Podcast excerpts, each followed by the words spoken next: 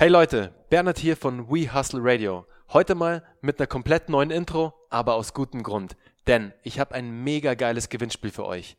Und zwar könnt ihr ein exklusives Coaching mit Jan Heidmann im Wert von 3000 Euro gewinnen. Das Coaching hat den Titel Pokerkonzepte für Entscheider und wird euch das Mindset eines Pokerspielers vermitteln, damit ihr die Strategien und Konzepte eines Weltklasse-Pokerspielers lernt und im Business einsetzen könnt. Wie könnt ihr gewinnen?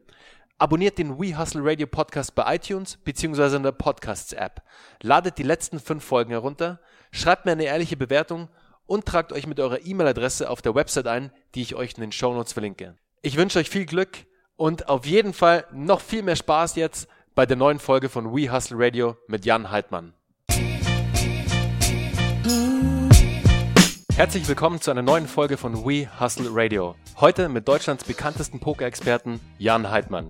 Jan ist seit 2003 als Pokerprofi unterwegs, ist Gründungsmitglied des PokerStars Team, Sport 1 Kommentator und hat bereits zahlreiche Celebrities bei der TV Total Pokernacht gecoacht. Vor allem aber gibt Jan Seminare und Keynote Speeches zum Thema Poker und Business, was Unternehmer von einem Pokerspieler lernen können. Als ich Jan das erste Mal bei einem Gründerpoker-Event, schaudert an dieser Stelle an den Veranstalter Sascha, ein richtig geiler Event, wusste ich, dass ich Jan unbedingt als Gast bei We Hustle Radio brauche. Und siehe da, hier sitzt er jetzt. Servus Jan. Servus Bernhard. Jan, schön, dass du hier bist und dir Zeit genommen hast für ein Interview. Mich freut total. Ich bin echt krass gespannt jetzt, was du uns für Insights aus dem Leben eines Pokerspielers geben kannst. Und ich würde sagen, wie immer, wir verlieren nicht viel Zeit, sondern starten gleich direkt mit den Fragen durch. Und die bringt mich gleich zur ersten, Jan. Ich habe auf deiner Website ja gesehen, du hast ja eigentlich an der WHU studiert. Wie bist du zum, zum Pokern gekommen? Ja, ist das nicht der normale Werdegang da? Nein, ich habe äh, 2003 tatsächlich an der Wissenschaftlichen Hochschule für Unternehmensführung in der Nähe von Koblenz in Fallen da mein Diplom gemacht. Und damals sind so 80 Prozent der Leute entweder Investmentbanker oder Unternehmensberater geworden. Und ich wollte das nicht. Das war einfach nicht meins. Ja, also nichts gegen diese Berufssparten, aber äh, ich habe mich da nicht wiedergefunden. Ich habe zu dem Zeitpunkt aber schon gute fünf, sechs Jahre Poker gespielt als Hobby. Recht erfolgreich, aber wie man das halt so als, als Hobbyspieler macht, man ist ab und zu mal im Casino und äh, habe da ein bisschen Geld auf die Seite geschafft, aber wusste auch gar nicht, wie gut bin ich denn. Und dann habe ich einfach ein paar Sachen kombiniert. Ich wusste noch nicht genau, was die Berufswahl sein könnte und äh, wollte ein bisschen Pause machen und habe gesagt, okay, jetzt mache ich Ferien und versuche mir äh, einen Europa, eine, einen Europatrip, eine Europareise durchs Pokerspielen zu finanzieren. Hab also ein paar Sachen ins Auto geschmissen und bin einfach losgefahren in schöne Städte, die auch gleichzeitig ein Pokerangebot hatten in den Casinos. Ja, und äh, da war der Plan eigentlich, wenn ich pleite gehe, dann komme ich nach Hause und suche mir einen Job. Und der Plan ist komplett schief gelaufen. und dann hat sich aus Versehen eine Karriere daraus entwickelt. Das fanden deine Eltern bestimmt total spitze damals, oder? Das ist ein super Gespräch. Also wirklich nach Hause zu kommen, auch ich war insgesamt dann äh, ein gutes Jahr unterwegs, viel davon in Europa und dann zum Schluss noch bei der Weltmeisterschaft in Las Vegas und bin dann wirklich nach Hause gekommen und habe gesagt, äh, Mama, Papa, ich mache das jetzt mal weiter mit diesem Pokerspielen. ja, und das ist ein super Gespräch. Also das kann ich jedem nur empfehlen. Ja, ganz wichtig, man muss die richtigen Eltern dafür mitbringen. Ja. Und ähm, auch da, da, ich habe dann das einigermaßen gut argumentieren können. Ja, mein Vater, meine Mutter, die haben ja auch das Studium bezahlt. Die haben dann gesagt, ja Mensch, also alles schön und gut, jetzt Reise und so, das haben wir dir auch gegönnt, aber was machst du denn jetzt? Ja, und ich habe gesagt, nee, ich möchte das gerne weiter äh, verfolgen. Mit dem Pokerspielen war da auch in dem Jahr recht erfolgreich. Und die haben gesagt, ja, aber äh, das ist doch total riskant. Ich habe gesagt, wieso? Was ist da daran riskant? Wenn das nicht funktioniert, dann höre ich es halt einfach wieder auf. Also ich werde da nicht Haus und Hof verzocken, sondern äh, wenn es halt, wenn ich sehe, das funktioniert nicht, dann suche ich mir halt einen Job. Dann haben gesagt, ja, aber was machst du denn dann? Das ist ja eine Riesenlücke, Riesenlücke im Lebenslauf und was sagen denn dann die Leute dazu? Und auch da hatte ich ein ganz gutes Argument, weil guten Abschluss von einer sehr guten Uni, äh, ich, hab, ich spreche vier Sprachen, ich habe ein Jahr Auslandserfahrung plus dann nochmal ein Jahr als, als, ich sag mal, selbstständiger Pokerspieler. Das ist ja super, das verkauft sich doch Bombe. Und wenn ich dann in ein Vorstellungsgespräch nicht eingeladen werde oder im Vorstellungsgespräch sagen die Leute, das finden wir jetzt aber richtig blöd, dass sie da Pokerspieler waren, dann möchte ich wahrscheinlich da auch nicht arbeiten. Also das dient sogar mir noch als, äh, als Selektionsinstrument, ja, um zu gucken, ob das wirklich ein guter Fit ist oder nicht. Und das haben sie dann irgendwann einsehen müssen. und inzwischen sind sie, glaube ich, ganz stolz. Jan, das habe ich dir vorher gar nicht erzählt in unserem Vorgespräch. Ich war ja auch mal eineinhalb Jahre auf Malta und habe da bei einem relativ großen Pokerunternehmen, Online-Pokerunternehmen auch gearbeitet. Ja. Und zwar hieß das Poker Strategy oder was? Nee, nicht? nicht Poker Strategy. Es hieß damals Win United, heißt heute You Win. Mhm. Und bin dadurch auch in das ganze Online-Poker-Game, das ganze Sportwetten-Thema reingekommen. Deswegen Muss, muss ich nur gerade wieder dran denken an meine Zeit, weil du auch exotisch gesagt hast, weil meine Eltern mich damals auch gefragt haben, so, hey, das kannst du doch nicht machen, was Ja. machst du denn da auf Malta?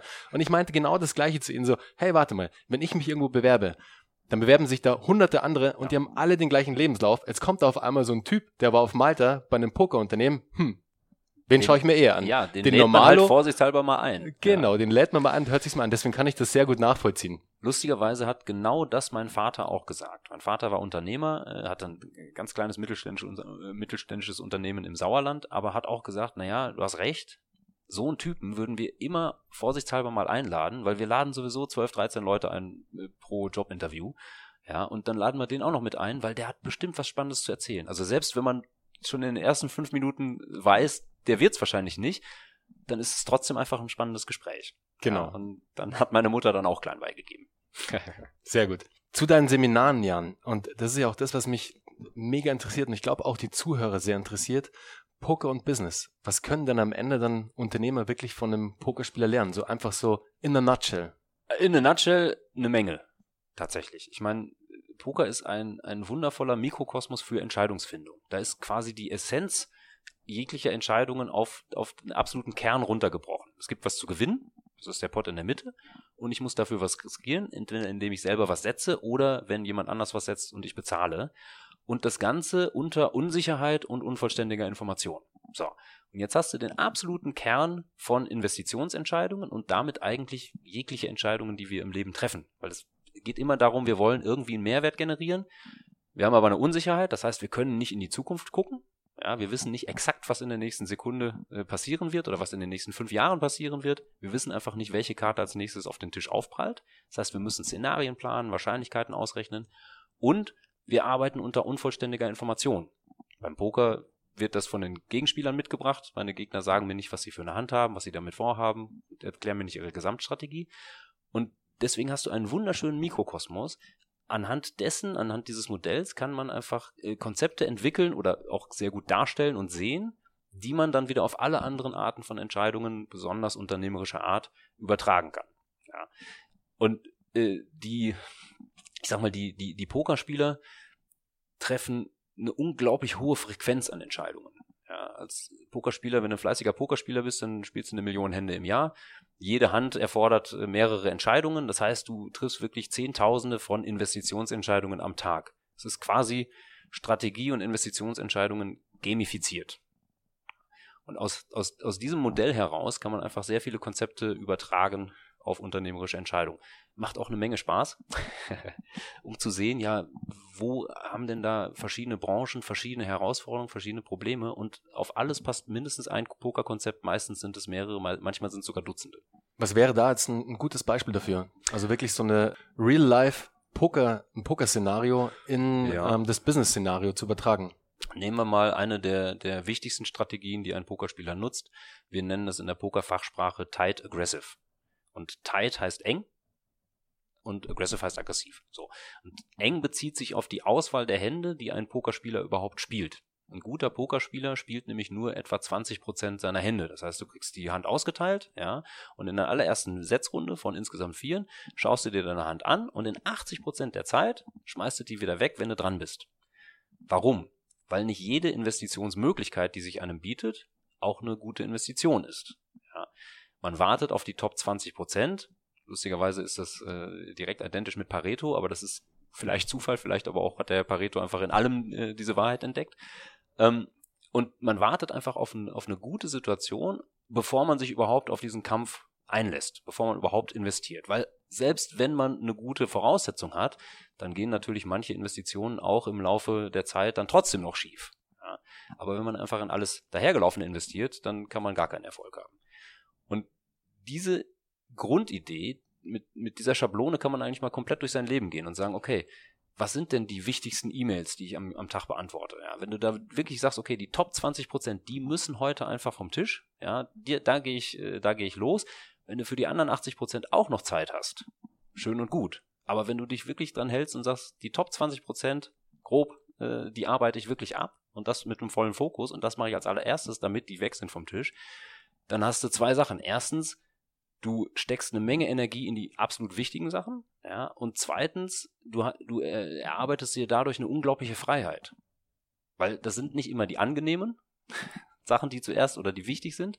Und wenn man die vor sich herschiebt, dann staut man auch unglaublich viel Energie und setzt, weißt du, das ist, kennt jeder, dass man, dass man eine Sache hat, wo man sagt, ah, ich weiß, ich muss das machen, nehmen wir mal Steuererklärung oder irgendwas, was unangenehm ist.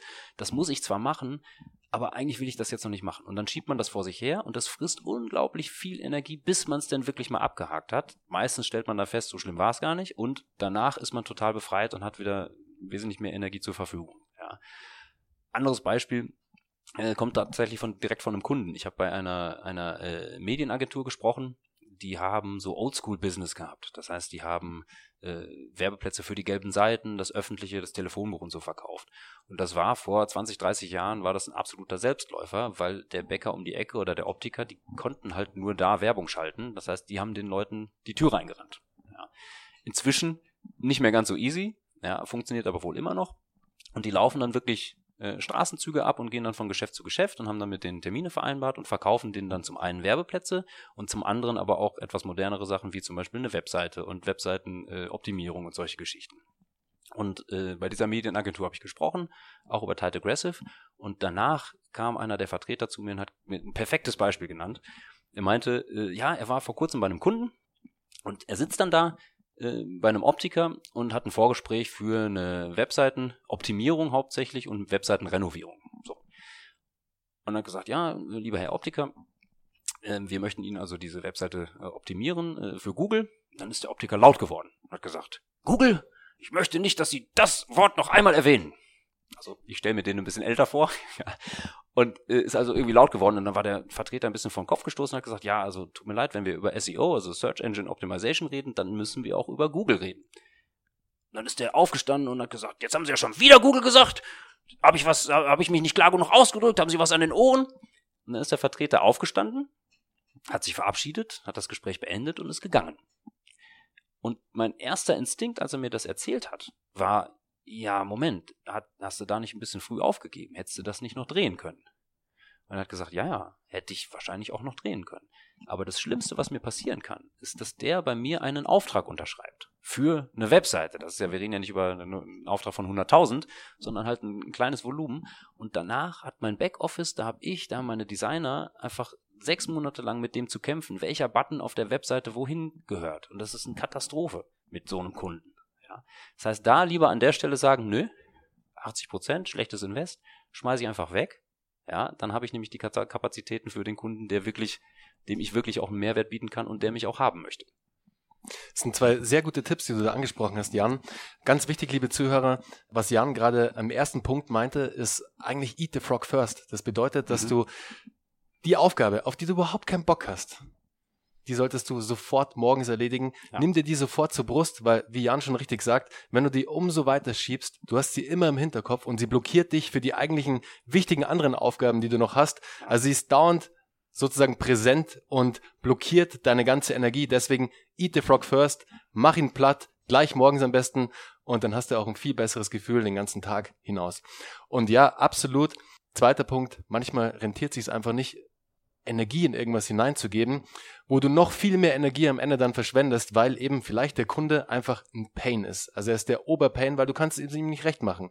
Ja. Und da ist, glaube ich, die große Kunst, dass du sowas wie ein Pokerspieler sehr schnell identifizierst, dass jetzt diese Möglichkeit, die sich hier gibt, dass es einfach nicht wert ist. Ja. Aber ich glaube, das wollte ich vorher ganz kurz sagen, Jan, dass es schon, schon sehr schwierig ist, da dann sich zurückzunehmen und nicht gleich drauf zu springen, weil ich kenne selber vom Pokerspielen, dass du, naja, vielleicht wird die Hand ja doch noch was. Und so ist es ja auch mit Investitionsmöglichkeiten so, ja, vielleicht wird es ja doch noch was. Ja, aber das ist ja, das ist ja dann die Hoffnung, die man da hat. Und äh, wir sagen im Poker immer, wer hofft, ist hinten. Also wenn du hoffen musst, dann bist du definitiv nicht der Favorit in dieser Situation. Dann ist die Mathematik einfach schon gegen dich, weil sonst müsstest du nicht hoffen, sonst würdest du einfach sagen, ja, ich bin da einfach Favorit, ich investiere da und ich weiß, dass da langfristig einfach äh, die Resultate rauskommen, die ich, die ich gerne hätte. Ähm, du hast gerade angesprochen, dass man die, die Energie nicht verschwenden soll fällt mir direkt das nächste Konzept ein. Also das geht jetzt immer so weiter. Wir können jetzt eine Woche lang über Poker reden und mir fällt immer wieder das nächste Konzept ein. Aber das ist auch ein sehr schönes. Und zwar, ähm, es gibt beim, beim, beim Poker oder bei allem, was man irgendwie äh, lernen kann, wo man sich verbessern kann, gibt es Schwarz-Weiß-Entscheidungen. Das heißt, als Anfänger weißt du erstmal gar nicht, was man machen muss, ja, aber es gibt dann irgendwann, findest du äh, so ein paar Basics raus und sagst, okay, jetzt habe ich da Schwarz-Weiß-Entscheidungen, das heißt, ich weiß entweder so oder so, ganz klare Entscheidungen. Und je mehr man sich mit einem Thema beschäftigt, desto mehr äh, sortiert man in diese Schwarz-Weiß-Entscheidungen ein. Da weiß man einfach, was zu tun ist. Ja. Es bleibt aber immer noch diese Grauzone. Also irgendwo in der Mitte wird es dann schwammig, irgendwo, äh, da ist einfach das Wissen noch nicht, noch nicht äh, gut genug. Und äh, je mehr man Experte wird in einem Thema, desto mehr taucht man in diese Grauzonen ein und sortiert das dann quasi in Schwarz-Weiß-Entscheidungen äh, auseinander. Es bleibt aber immer eine Grauzone zurück. Wir können nicht alles wissen, noch nicht. Und das heißt, es bleibt, egal wie gut du in deinem Expertenstatus bist, immer noch eine Grauzone zurück. Je höher aber dein Wissen ist, ja, desto schwieriger werden natürlich auch diese Grauzonenentscheidungen. Und jetzt überleg mal, wenn man äh, Schwarz-Weiß-Entscheidungen hat und Grauzonenentscheidungen, wo verwendet man die meiste Zeit drauf? Das sind die schwierigen Entscheidungen. Ja, weil da muss man abwägen und dann macht man irgendwie Plus-Minus-Rechnungen und, und, und Excel-Tabellen und was nicht alles und man ist, es ist trotzdem immer noch sehr, sehr knapp und das frisst unfassbar viel Zeit. Das ist aber genau eigentlich die falsche Stelle. Als guter Pokerspieler, als guter Sportler musst du erstmal zusehen, dass du einfach immer deine Schwarz-Weiß-Entscheidungen korrekt abrufst. Weil wenn du da einen Fehler machst, dann ist das eine absolute Katastrophe. Ja, wenn du mit zwei Assen vom Flop wegschmeißt, um beim Poker zu bleiben, oder mit einer ganz schlechten Hand bezahlst, dann hast du da einfach die Schwarz-Weiß-Entscheidung versemmelt. Ja, und das sind die äh, mit dem großen Hebel, weil sonst wären es keine Schwarz-Weiß-Entscheidungen. Die, die in der Grauzone sind, die sind deswegen in der Grauzone, weil sie entweder sehr, sehr schwer zu lösen sind oder sehr, sehr selten vorkommt. Das heißt, man hat noch nicht sich mit diesem Thema äh, befasst, deswegen hat man es noch nicht gelöst. Wenn die aber extrem schwer zu lösen sind, wenn du quasi drei Experten fragen kannst und kriegst fünf verschiedene Meinungen, dann ist es ein Coinflip. Dann kannst du auch eine Münze werfen. Dann ist das eine Entscheidung, wo du mit dem bisherigen Wissensstand nicht weiterkommst. Und egal wie du dich da rein versteifst, du wirst es nicht lösen können, so dass es eine einfache Entscheidung wird. Das ist im Business häufig die Variante zwischen zwei wirklich guten Optionen. Die eine ist gut, die andere ist aber auch gut, sonst wäre die Entscheidung ja nicht schwierig. Ja, und an der Stelle kann man extrem viel Energie verschwenden oder einfach sagen, ja gut, das entscheiden wir jetzt. Und da werden wir entweder knapp richtig liegen oder knapp falsch, aber über die, über die Zeit werden wir bei ganz vielen von diesen Entscheidungen halt knapp richtig, knapp falsch liegen. Das gleicht sich aus. Oder es sind welche, die sind so extrem selten, dass du sagst, naja gut, da muss ich mich auch gar nicht mit befassen, weil die Möglichkeit, dass das nochmal vorkommt oder überhaupt vorkommt, ist ungefähr gleich null. Sind aber häufig die, wo wir extrem viel Energie reinstecken, ohne dass wir da wirklich eine Wirkung äh, raus erzielen. Ist ja genauso, um jetzt wieder auch beim Pokerbeispiel zu bleiben, mit deinem Gegenüber, also mit deinem Mitspieler. Mhm. Es ist ja sehr, sehr schwierig, stelle ich mir jetzt vor, als Pokerleihe sozusagen, den Mitspieler zu lesen.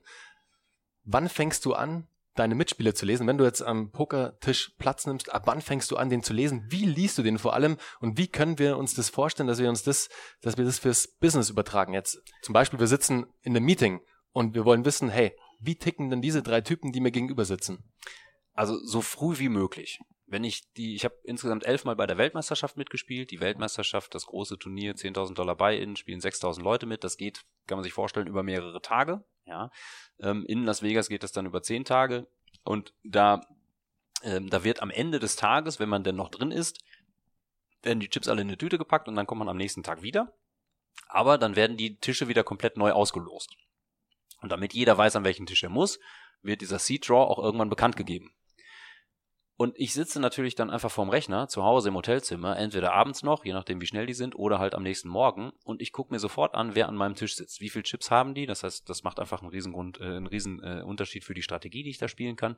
Wie viele Chips habe ich? Wie viele Chips haben die anderen? Und wer sitzt denn da überhaupt? Und dann wird einfach recherchiert. Es gibt Online-Datenbanken, es gibt eine ganze Menge Möglichkeiten, über die Leute was rauszufinden. Viele davon, oder manche davon kennt man vielleicht auch schon aus, äh, aus früheren Begegnungen. Und die anderen recherchiert man halt. Wenn ich da rausfinde, da sitzt einer, der spielt jetzt ein 10.000 Dollar Buy-in-Turnier, aber der spielt sonst eigentlich immer nur 60 Dollar Buy-in-Turniere live.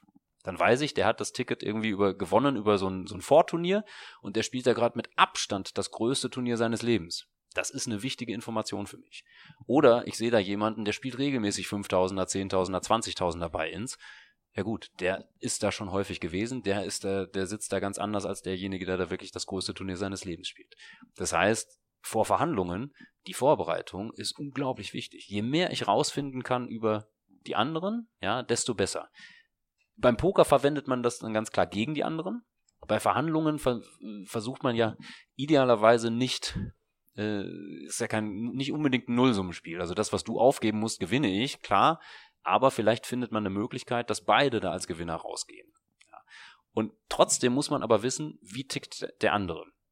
Und beim, beim Poker haben wir da so ein Konzept, das nennen wir Leveldenken. Das heißt, ich möchte rausfinden, auf welchem Level denkt der andere über das Spiel nach. Was kann der überhaupt?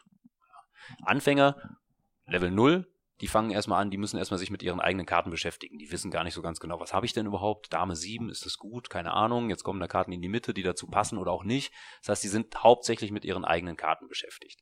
Fortgeschrittene, Amateure, die wissen, was sie selber haben, die überlegen jetzt, okay, was hat denn mein Gegner? Das heißt, wenn mein Gegner an der Stelle setzt, was sagt mir das denn über seine Hand aus? Profis, die gehen wieder einen Schritt weiter und überlegen, was denkt denn der Gegner, was ich habe?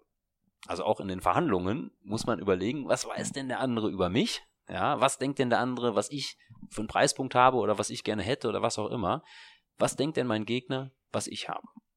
Und spätestens da hat das mit einem Kartenspiel auch nichts mehr zu tun. Wenn ich weiß, dass mein Gegner denkt, ich habe eine gute Hand, ja, dann wird er checken oder denkt er, ich habe eine gute Hand. Ich setze und er sagt, ha, wusste ich's doch, der Heidmann hat eine gute Hand und schmeißt dann weg. Brauche ich dann eine gute Hand, um den Pot zu gewinnen? Nein, ich muss nur, in Anführungsstrichen nur, wissen, was denkt mein Gegner über mich. Und Weltklasse-Niveau ist dann nochmal ein Schritt weiter. Da geht es dann darum, was denkt denn mein Gegner, was ich denke, was er denkt, was ich denke, was er denkt, was ich habe. Da wird es dann ein bisschen kompliziert. Lustigerweise löst man das da wieder über Spieltheorie, also über Mathematik, ja, und möchte sich gar nicht äh, in den anderen reinversetzen. Wenn man weiß, das ist ein Weltklasse-Spieler, dann versuche ich einfach möglichst nah am Opti Optimum zu spielen. Und wenn er Fehler macht, dann hängt er sich schon selber auf. Ja. Und diese, diese äh, Grundidee, sich in die Lage des anderen zu versetzen und zu verstehen, wie der tickt, mit welcher Geschichte möchte der zu seinem Chef zurück nach der Verhandlung? Was ist für den wichtig? Da sind vielleicht gar nicht, gar nicht die gleichen Punkte. Man denkt ja immer, dass Verhandeln nur um den Preis geht. Aber da gibt es ganz viele andere Faktoren, die da auch noch mit reinspielen können. Und ich muss aber erstmal wissen, was will denn der andere? Mit welcher Geschichte möchte der zu seinem Chef zurückgehen? Wie tickt der? Was weiß der? Äh, was hat der an, an, an Expertenwissen? Und dann kann ich mich auf ihn einstellen. Ganz eine einfache Möglichkeit, liebe Zuhörer, wie ihr genau diese Daten trackt, jetzt aufs Business Life wieder übertragen. Geht auf LinkedIn, geht auf Xing, also wer Xing von euch noch nutzt, wir, Jan und ich haben vorher gerade darüber gesprochen, also wer es noch nutzt, ja, aber wenn du bei Xing bist, dann solltest du eh dir mal Gedanken machen, zu LinkedIn zu switchen. Aber geht auf LinkedIn, checkt da die Profile der Leute, mit denen ihr euch trifft, mit denen ihr in Verhandlungen sitzt, mit denen ihr ähm, vielleicht in einem Meeting auch sitzt. Versucht herauszufinden, was deren Motivation ist, was sie aus was sie vor allem mit dem, aus diesem Meeting herausgehen möchten, also was ihr Ziel damit ist, wie es Jan noch gerade so schön formuliert hat. Also da habt ihr viele Möglichkeiten, um da wirklich die Daten zu sammeln und euch ein gutes Bild zu machen. Erstellt euch wie damals im Wilden Westen sozusagen so eine kleine Bounty-Liste, eine Kopfgeldliste, wo das Bild desjenigen drauf ist mit ein paar Informationen drunter und dann seid ihr perfekt vorbereitet für euer großes Meeting. Jan, du hast es vorhin gerade angesprochen, Investitionsentscheidungen ich stelle es mir wahnsinnig krass vor, jetzt in so einem, jetzt, wenn es die, die Weltmeisterschaft zum Beispiel ist, wo sie wirklich um einen großen Batzen an Coins geht. Wie triffst du da deine Entscheidungen, wann und wie hoch du vor allem setzt? Trifft man eigentlich schon, also das, was ein Pokerspieler nie macht und auch ein guter Unternehmer nie machen würde, ist alles auf eine Karte setzen. Ja. Also diese ganzen Heldengeschichten, dass da einer mit dem letzten Hemd dann am Tisch gesessen hat und dann gewonnen hat, da ist vorher schon eine ganze Menge schiefgelaufen. Das machst du natürlich nicht, wenn du langfristigen Erfolg anstrebst, weil dann kann einfach sein, dass die Karte nicht kommt und dann bist du tot oder pleite oder irgendwas. Ja, das wäre eine Katastrophe. Was Pokerspieler machen, sie überlegen sich, okay, ich habe ein gewisses Kapital zur Verfügung, ja, ist meine Bankroll und das möchte ich gewinnbringend einsetzen, aber wenn ich das jetzt alles auf eine Karte setze, dann kann es dann einfach sein, dass es weg ist. Das heißt, äh, je nach Risikoaffinität sagt man so zwischen 5 und 20 Prozent seiner Bankroll äh, verwendet man, um ein Turnier zu spielen. Ja, oder sogar noch weniger. Also 20 Prozent, da bist du schon, da bist du eigentlich schon, hast du schon eine Garantie, dass du irgendwann mal in deinem Leben pleite gehst. Aber äh, mit 5 Prozent bist du auf der relativ sicheren Seite. Das heißt, ich muss mir vorher überlegen, ich habe eine Bankroll, welche Turniere kann ich dafür spielen? Ja, sind das eher 100 äh, Dollar Buy-in-Turniere oder 1000 Dollar Buy-in-Turniere oder 10.000 Dollar Buy-in-Turniere? Ja, und die Entscheidung fällt quasi schon vorher. Und innerhalb des Turniers, innerhalb der Situation, ob Cashgame oder Turnier, musst du dann bereit sein, alles tatsächlich einzusetzen, wenn das die Situation erfordert. Ja, das ist im Turnier, kommt das ständig vor. Das Turnier ist irgendwann zu Ende, weil einfach die, die Grundeinsätze so schnell steigen, dass man da quasi nicht mehr her, hinterherkommt. Das heißt, ganz viele Leute fliegen auf dem Weg raus. Das ist absichtlich so strukturiert, damit es irgendwann zu Ende geht. Und da muss man eben auch gewillt sein zu sterben, um langfristig erfolgreich zu sein. Ja. Und äh, genau, und danach macht man das dann fest. Das heißt, wenn ich mich in einem Turnier unwohl fühle, weil es da um so viel geht, habe ich wahrscheinlich vorher schon den Fehler gemacht und gesagt, ich setze mich da jetzt hin. Übertragen wiederum aus Business Life jetzt, könnte man ja eigentlich sagen, lieber Unternehmer, lieber Entrepreneur, verlass dich niemals nur auf einen Revenue Stream, sprich, verlass dich niemals nur auf eine Plattform, wo du deine Umsätze generierst. Bau dir im besten Falle zwei, drei, vier, fünf Revenue Streams auf. Hat im letzten Podcast auch ganz cool der Lars uns ans Herz gelegt. Lieber Zuhörer, wenn du diese Folge noch nicht gehört hast, hör sie dir jetzt auf jeden Fall an. Lars hat mega geile Insights über das Thema Amazon FBA ausgepackt. Also hör auf jeden Fall rein. Aber ganz wichtig, verlass dich niemals nur auf einen Revenue Channel oder auf einen Distributionskanal, sondern versuch dir ein großes Netzwerk aufzubauen, versuch viele Revenue Streams aufzubauen, damit wenn einer wegbricht, nicht alles zusammenbricht. Und das ist eigentlich so das Allerwichtigste. Und was Jan auch gerade meinte, manchmal musst du natürlich auch ins Risiko gehen, um dann in Zukunft einen Erfolg daraus zu ziehen.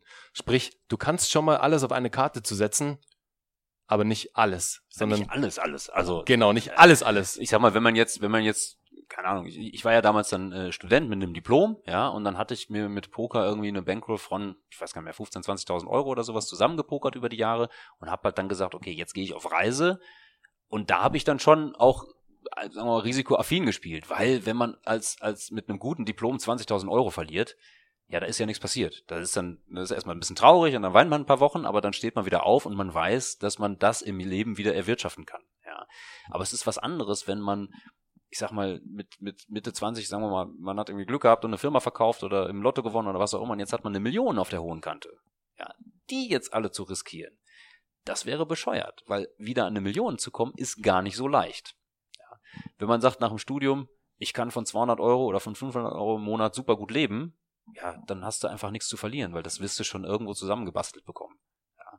Das heißt, wenn du da 20.000 verballerst, trotzdem noch deine 500 Euro pro Monat dann übrig hast, dann kannst du dich dann wieder aufrappeln äh, und sagen, habe ich was gelernt, äh, jetzt kann ich weitermachen. Da ist die Risikoaffinität eine andere, als wenn man, ich sag mal, wenn ich jetzt, äh, gut, habe ich jetzt gemacht, ich bin jetzt Redner geworden, also habe komplett meine Karriere auch wieder geändert und habe inzwischen vier Kinder. Aber da ist die Situation eine ganz andere. Ja, da muss man schauen, dass man da auch in die Zukunft ein bisschen besser plant und nicht dann auf 500 Euro im Monat zurückfällt. Das wäre äh, schwierig mit den Windeln und mit dem ganzen Essen. Jan, was war denn da die größte Niederlage, die du in deiner Zeit als professioneller Pokerspieler erleben musstest? Und auf der anderen Seite vielleicht auch der größte Erfolg?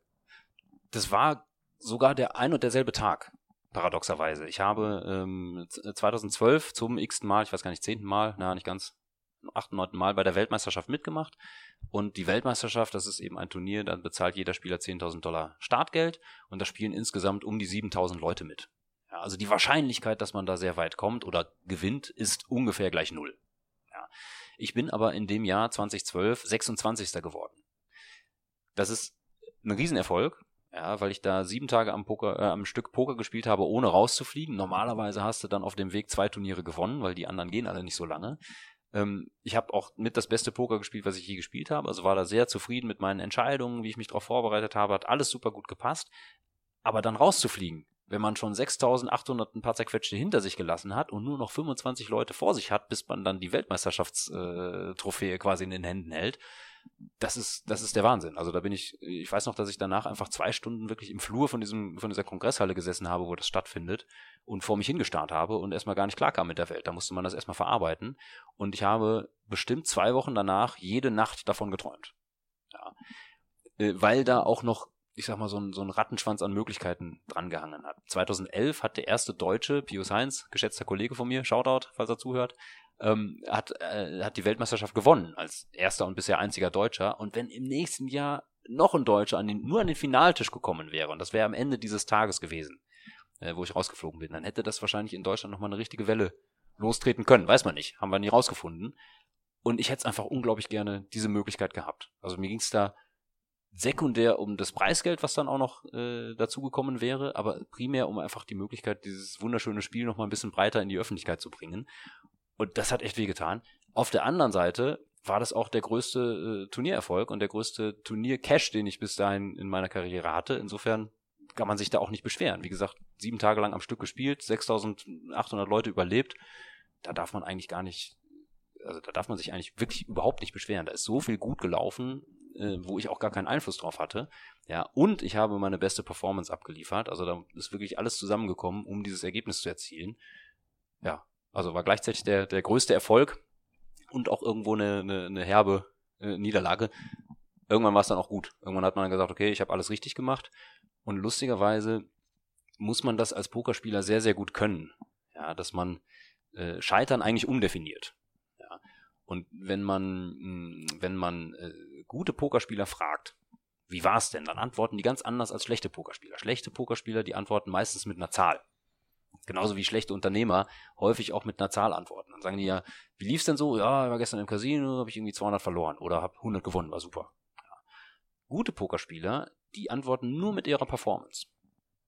Das heißt, sie sagen, ja, ich bin sehr zufrieden, wie ich gespielt habe, oder sie sagen, hm, ganz ehrlich, war ein bisschen unkonzentriert, habe zwei, drei Fehler gemacht, passiert mir normalerweise nicht, da bin ich jetzt gerade äh, nicht ganz so zufrieden mit mir.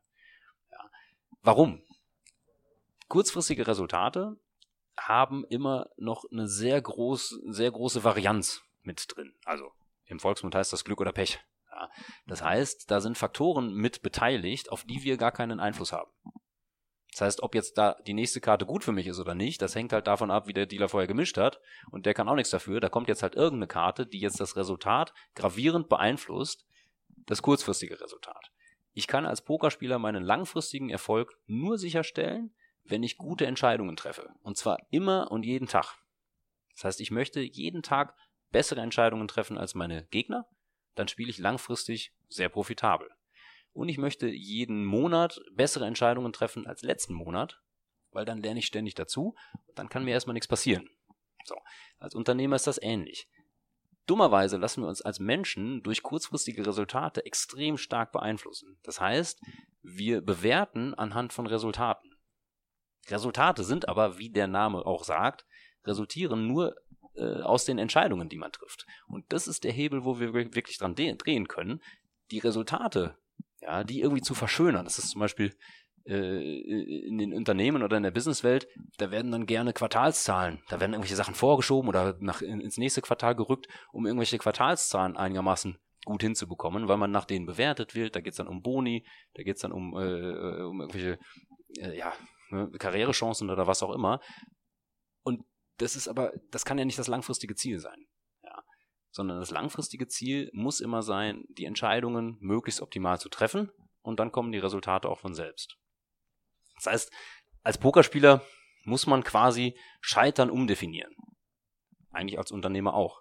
Eigentlich als Mensch, auch im Leben. Ja, die, die Entscheidungen, die du triffst, die beeinflussen deinen, äh, deinen Erfolg.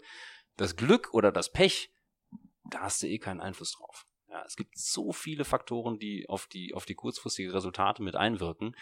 Da können wir gar nichts dafür. Wenn du Mittelständler bist in Deutschland, ja, und dann kommt auf einmal Brexit oder Trump oder Fukushima oder irgendwas, da hast du nichts mit am Hut gehabt. Das ist überhaupt nicht deine Schuld gewesen. Und trotzdem kann es das sein, dass es dein Business fürs nächste Jahr einfach sehr, sehr stark beeinflusst. Ja, das ist halt so. Das ist quasi die nächste Karte, die kommt. Da können wir nichts dran ändern. Die Entscheidungen, da können wir dran arbeiten.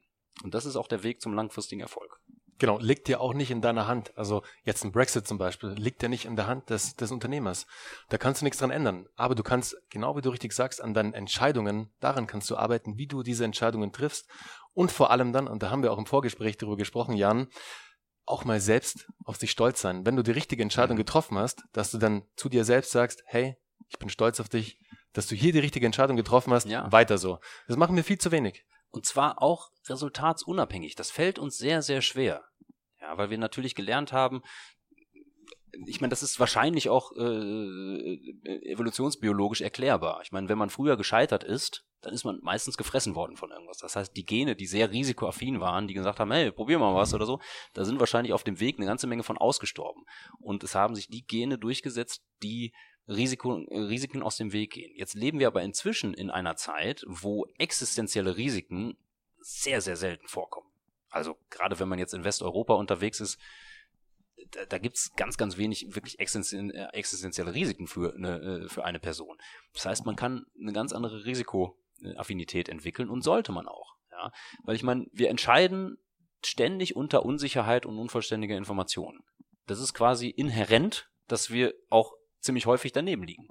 Ja, selbst wenn wir gute Entscheidungen treffen, selbst wenn wir nur mit den Top 20 Prozent starten, selbst dann kommen einfach ziemlich häufig Resultate reingeflattert, die uns nicht gefallen. Das ist quasi spielinhärent. Das ist auch der einzige Grund, dass es überhaupt einen Markt gibt. Also wenn es keine Unsicherheit gäbe über die Zukunft, ja, dann könnte man sich nicht hervortun. Dann könnte man nicht irgendwie gegen andere Leute wetten oder gegen andere Leute spielen oder da könnten kann nicht zwei Unternehmen gegeneinander konkurrieren, weil dann wäre es einfach klar, was das bessere Produkt ist oder was die bessere Entscheidung ist. Ja, wenn wir eine Münze werfen und jetzt fällt die auf Kopf und wir wetten danach, ob Kopf oder Zahl, da musst du schon jemanden finden, der, ich sag mal, sehr, sehr, sehr viel Hoffnung hat, nachdem die Münze gefallen ist, dass der noch auf die Gegenseite wettet. Ja. Das heißt, nur dadurch, durch diese Unsicherheit und durch die Info unvollständige Information entwickelt sich überhaupt ein Markt.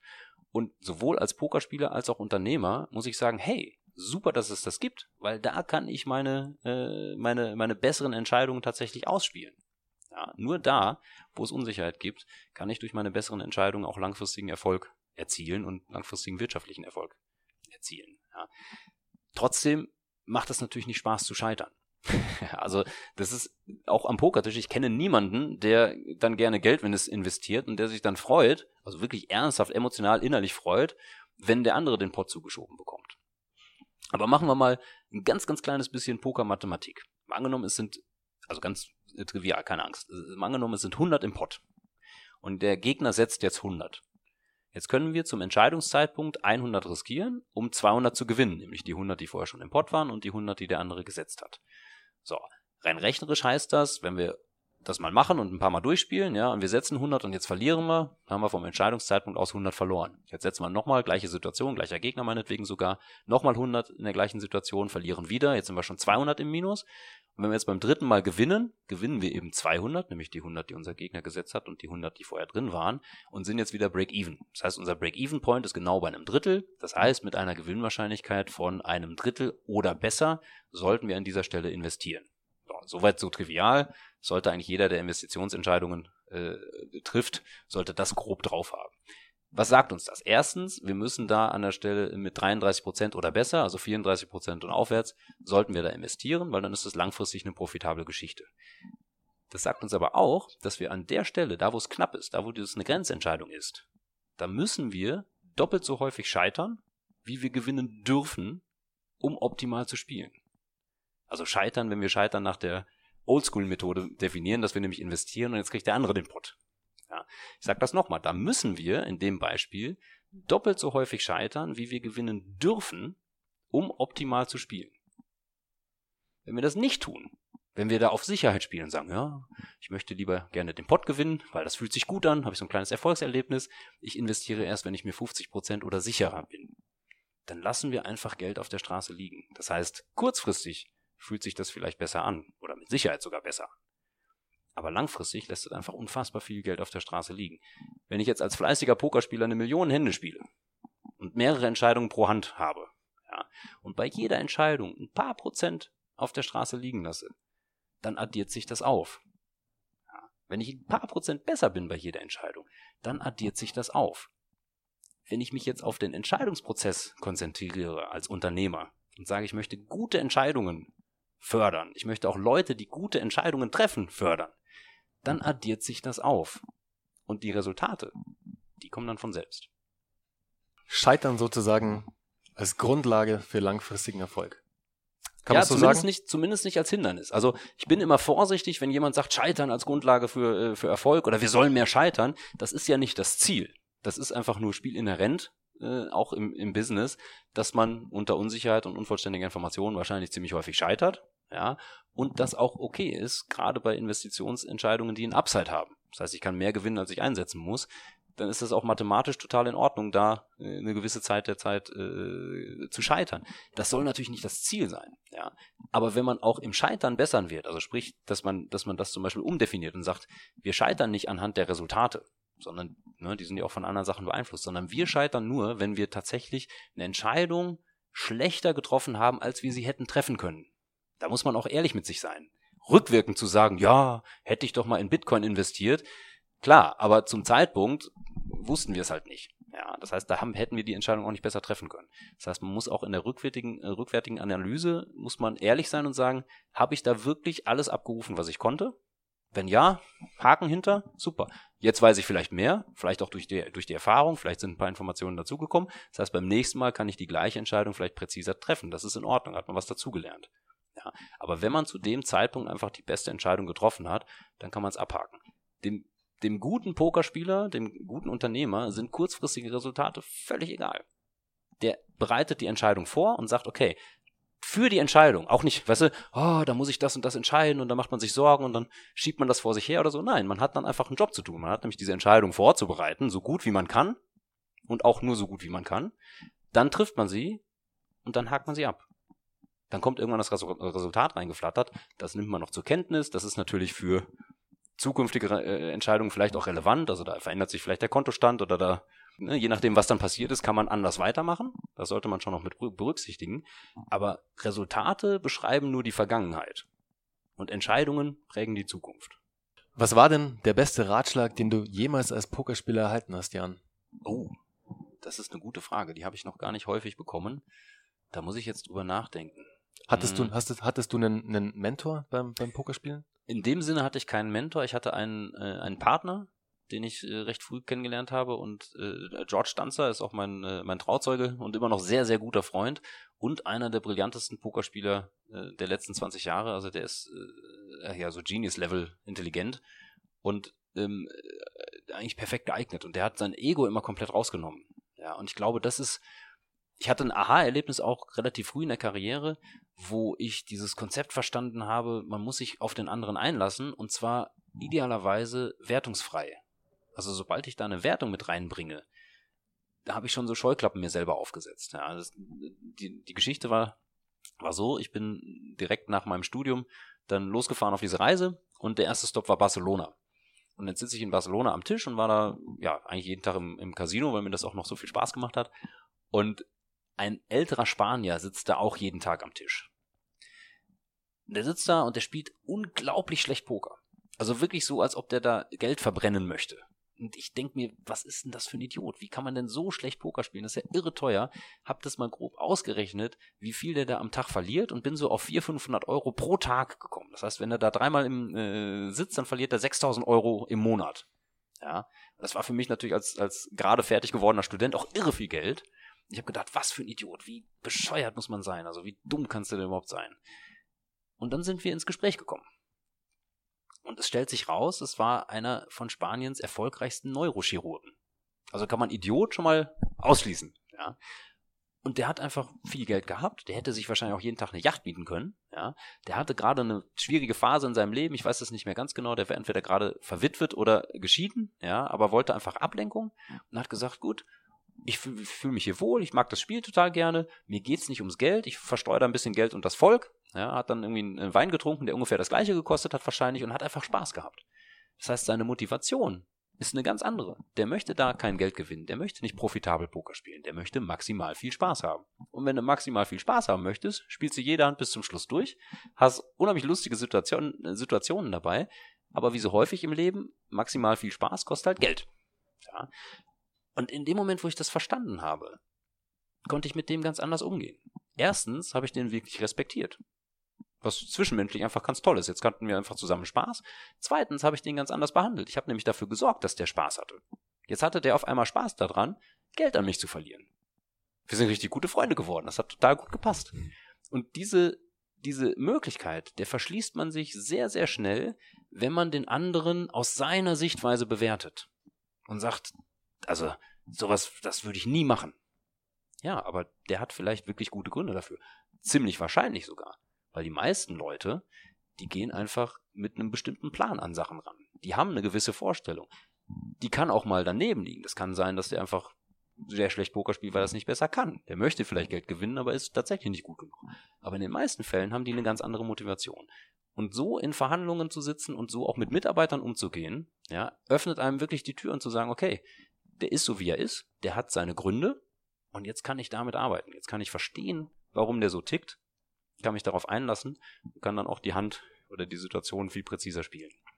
Ist ja, glaube ich, schon jeden mal so gegangen, dass man jemanden ganz anders eingeschätzt hat, wie er am Ende war. Und deswegen ist da mega, mega wichtig, so wie du es auch gerade sagst, Jan, dass man dann mit demjenigen vielleicht auch spricht, dass man sich die Story anhört, warum er, warum sein Antrieb so ist, was er macht, warum tut er das so, ja. um den Menschen dann auch besser zu verstehen. Und dadurch trifft man auch ganz andere Entscheidungen dann am Schluss. Klar, und wir merken das ja oft gar nicht. Wir haben ja dann diese Scheuklappen schon auf und dann bewerten wir die Leute aus unserer Sicht. Das heißt, wir, wir kommen gar nicht an den Punkt, dass wir, dass wir mal da eine Einsicht haben könnten, ja, weil dann ist der auch wieder weg. Ich meine, das ist ganz, ganz, ganz klassisch, wenn man halt äh, im, im Alltag irgendjemandem begegnet, dem halt nur kurz begegnet und der ist irgendwie pampig. Und ich bin inzwischen wirklich an dem Punkt, dass ich sage, ja, der ist gerade vielleicht pampig, das hat vermutlich überhaupt nichts mit mir zu tun. Vielleicht ist heute Morgen dessen Hund überfahren worden. Who knows? Vielleicht was viel Schlimmeres. Vielleicht ist der gerade noch so richtig, richtig, richtig geil drauf dafür, was ihm heute Morgen äh, widerfahren ist. Ich kann das nicht beurteilen. Und wer bin ich denn überhaupt, dass ich das überhaupt beurteilen dürfte? Ja. Ich muss mich erstmal um meinen eigenen Krempel kümmern und einer der Sachen, um die ich mich da kümmere, ist, dass ich diese Scheuklappen nicht aufsetze und wenn ich sie aufhabe, dass ich sie möglichst schnell wieder, äh, wieder loswerde. Wäre das auch ein guter Tipp für unsere Zuhörer? Ja, ich glaube auch, das geht noch einen Schritt weiter, weil es gibt ja dann auch ziemlich viele Hater da draußen und die, auch in, in der Pokerszene gibt es das sehr viel, dass die dann sagen, ja, äh, die schauen sich irgendwie einen der besten Spieler der Welt an, ja, und dann sagen sie, was hat denn da für ein Scheiß gespielt? Das ist ja alles totaler Schwachsinn. Ja, und bewerten das sofort. Und ich denke mir immer, naja, wenn jetzt einer der besten Spieler der Welt, wenn jetzt ein richtig guter Unternehmer, wenn jetzt irgendein Entscheider, den ich respektiere, weil ich selber weiß, dass der gut ist, oder weil ich aus guten Quellen äh, gehört habe, dass der gut ist, das heißt, die Vermutung stützt sich äh, auf richtig, äh, richtig soliden Tatsachen, und der macht jetzt was, was ich ganz anders gemacht hätte, wo ich vielleicht sogar im ersten Moment denke, das ist ein Fehler, dann ist der Reflex häufig, dass man dann sagt, ja, der spielt ja gar nicht so gut und das ist eigentlich äh, eine Vollflasche und ich könnte es viel besser. Jetzt hat er aber meistens einen guten Grund dafür. Und viel interessanter wäre es ja herauszufinden, wenn einer der besten Spieler der Welt an der Stelle anders agiert, als ich das tun würde. Warum? Kann auch sein, dass der da einen Fehler gemacht hat. Viel wahrscheinlicher ist es, dass der einfach was weiß, was ich nicht weiß. Jetzt möchte ich herausfinden, was das ist. Und wenn man sofort mit dieser Bewertungsscheuklappe an so Sachen rangeht, dann öffnet sich die Tür gar nicht. Dann hat man gar nicht den Blick dafür, dass da vielleicht eine Erkenntnis drin steckt. Wenn ich da ein bisschen nachbohre, dann finde ich vielleicht raus, warum der da so gespielt hat und komme vielleicht hinter das Geheimnis, warum der Spielzug richtig, richtig gut ist. Ich hatte nur nicht das Wissen, um das beurteilen zu können. Jan, hast du in letzter Zeit ein spannendes Buch gelesen, das dich inspiriert hat, das zum Thema vielleicht auch gerade passt, das du unseren Zuhörern gerne mit auf den Weg geben würdest? Es gibt ja, es gibt ja einfach äh, eine Hülle an, an wirklich guten Büchern da draußen. Äh, eins, was ich jetzt ge gelesen habe, was mich wieder inspiriert hat, weil ich das nämlich vor, ich würde jetzt mal fast sagen, 25 Jahren auch schon mal gelesen habe, ist ein Buch über Verkaufsstrategien von Frank Bettger oder Betcher heißt der mit Vorwort von Dale Carnegie, den kennt man vielleicht eher. Und das hat den auf Deutsch wunderschönen Titel Lebe begeistert und gewinne. Das ist eins, was man eher so in die Esoterik-Ecke schieben würde vom, vom Titel her. Aber da geht es tatsächlich um, äh, um Verkaufsstrategien und wie dieser Verkäufer ist ein bisschen älter. Ähm, ich glaube, er hat das meiste dann in den 70ern und 80ern erlebt. Aber wie er äh, quasi gelernt hat zu verkaufen. Er hat Versicherungen verkauft, aber auch alles mögliche andere noch. Und äh, da geht es um, um, um, äh, um Konzepte, die heute immer noch sehr gut funktionieren, nämlich erstmal beim Kunden fragen, ja, was will der denn überhaupt? Was ist denn die Geschichte, mit der der nach Hause gehen möchte? Was ist denn das, was sind denn die Wünsche, was sind denn die, äh, die Probleme, die er hat, die ich vielleicht lösen kann? Ja, die meisten äh, Verkäufer oder die meisten Leute im Verkaufsgespräch, die reden. Und reden über sich und das Produkt und das ist alles das Beste und so weiter und so fort. Und das will der andere meistens gar nicht hören. Ja, und da geht es mehr darum, zu fragen und zu sagen, wie geht's dir denn so? Ja, was kann ich denn heute für dich tun? Und dann, so, und äh, wunderschön geschrieben, sehr leicht, sehr amerikanisch. Äh, kann ich also empfehlen. Ich habe das deswegen früher schon mal gelesen, weil ich, äh, bevor ich überhaupt BWL studiert habe und bevor ich dann Pokerspieler geworden bin, Zauberer war.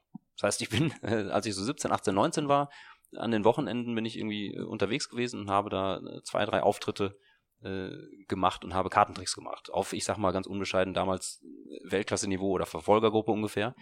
Und habe irgendwann dieses Buch in die Hände bekommen und habe danach einfach meine Gage verzehnfacht.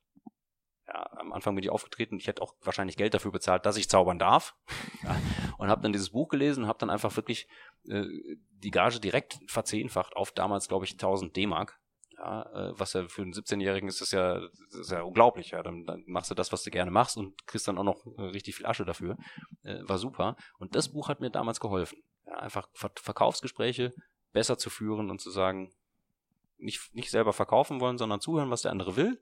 Und dann sagt man ihm, hey, das ist genau das, was ich habe. Äh, so, fertig. ja, und dann waren die total happy.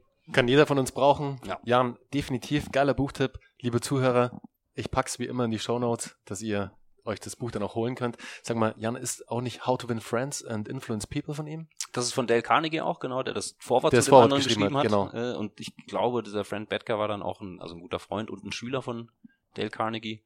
Äh, Dale Carnegie kann man sowieso äh, durch die Bank weg immer mal wieder lesen.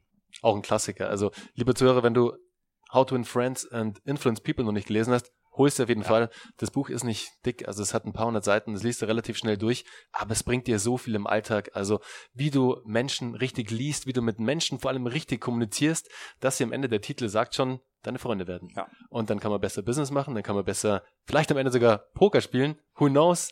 Mit Freunden macht immer alles mehr Spaß. Man hat vor allen Dingen mehr Freunde, das ist ja schon ein gutes Genau. Ziel in sich. Absolut. Jan, die letzte Frage immer im Podcast und leider sind wir schon bei der letzten Frage. Hast du eine Morgenroutine? Und wenn ja, wie sieht die aus? Ich habe auf eine gewisse Art und Weise auch eine Morgenroutine. Ich habe äh, in, inzwischen das vierte Kind bekommen, jetzt vor einem Monat. Das heißt, morgens ist dann äh, ab einem gewissen Zeitpunkt einfach echt viel los bei uns im Haushalt. Äh, eine geht zur Schule, zwei gehen in den Kindergarten und Nummer vier ist noch ein bisschen zu klein, dass sie irgendwas könnte. Aber ähm, ich nehme mir dann ganz bewusst morgens Zeit, um, um äh, ich sag mal, relativ gemütlich und langsam in den Tag zu kommen. Das heißt, ich stehe bewusst, ich sag mal, eine gute Dreiviertelstunde früher auf, als ich muss. Das ist in meinem Fall dann ungefähr 20 nach fünf. Äh, stehe ich auf und gehe dann runter und habe dann erstmal so, so eine gute halbe Stunde nur für mich. Ja, da, ich muss sagen, in, ab und zu begehe ich den Fehler, dass ich dann sofort irgendwie Twitter checke oder sonst was. Ja, meistens setze ich mich einfach nur hin und habe ein bisschen äh, äh, eine stille Zeit für mich, mache mir schon mal einen Kaffee. Das ist um 20 nach 5 schon auch wichtig. Ähm, höre gerne Podcasts, höre gerne äh, Nachrichten, also Bayern 5, um einfach mal zu gucken, äh, ob es Amerika noch gibt, momentan aktuell und solche Geschichten.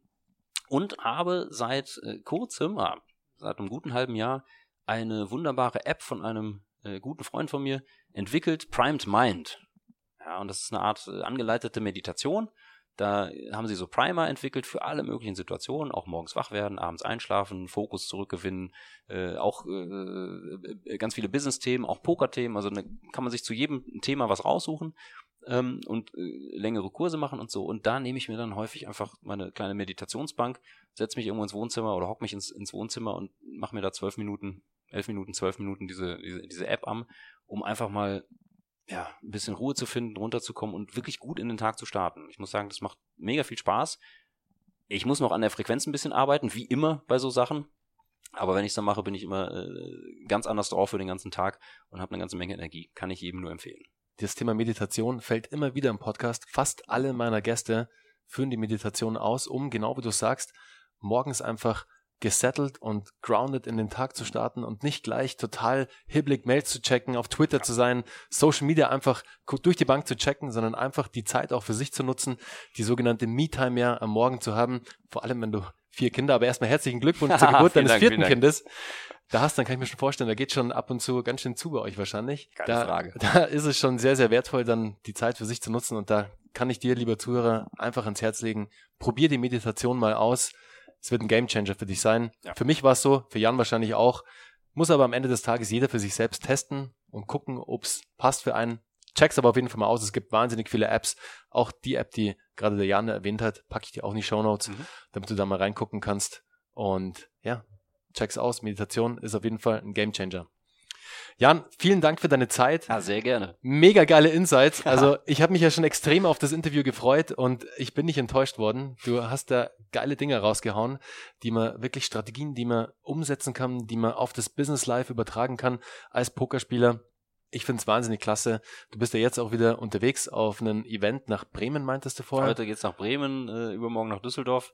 Cool. Wer mich buchen möchte, natürlich gerne, wahrscheinlich in den Shownotes, äh, Webseite jan-heidmann.de oder einfach Jan und Poker eingeben. Das findet man wahrscheinlich auch bei, bei Google.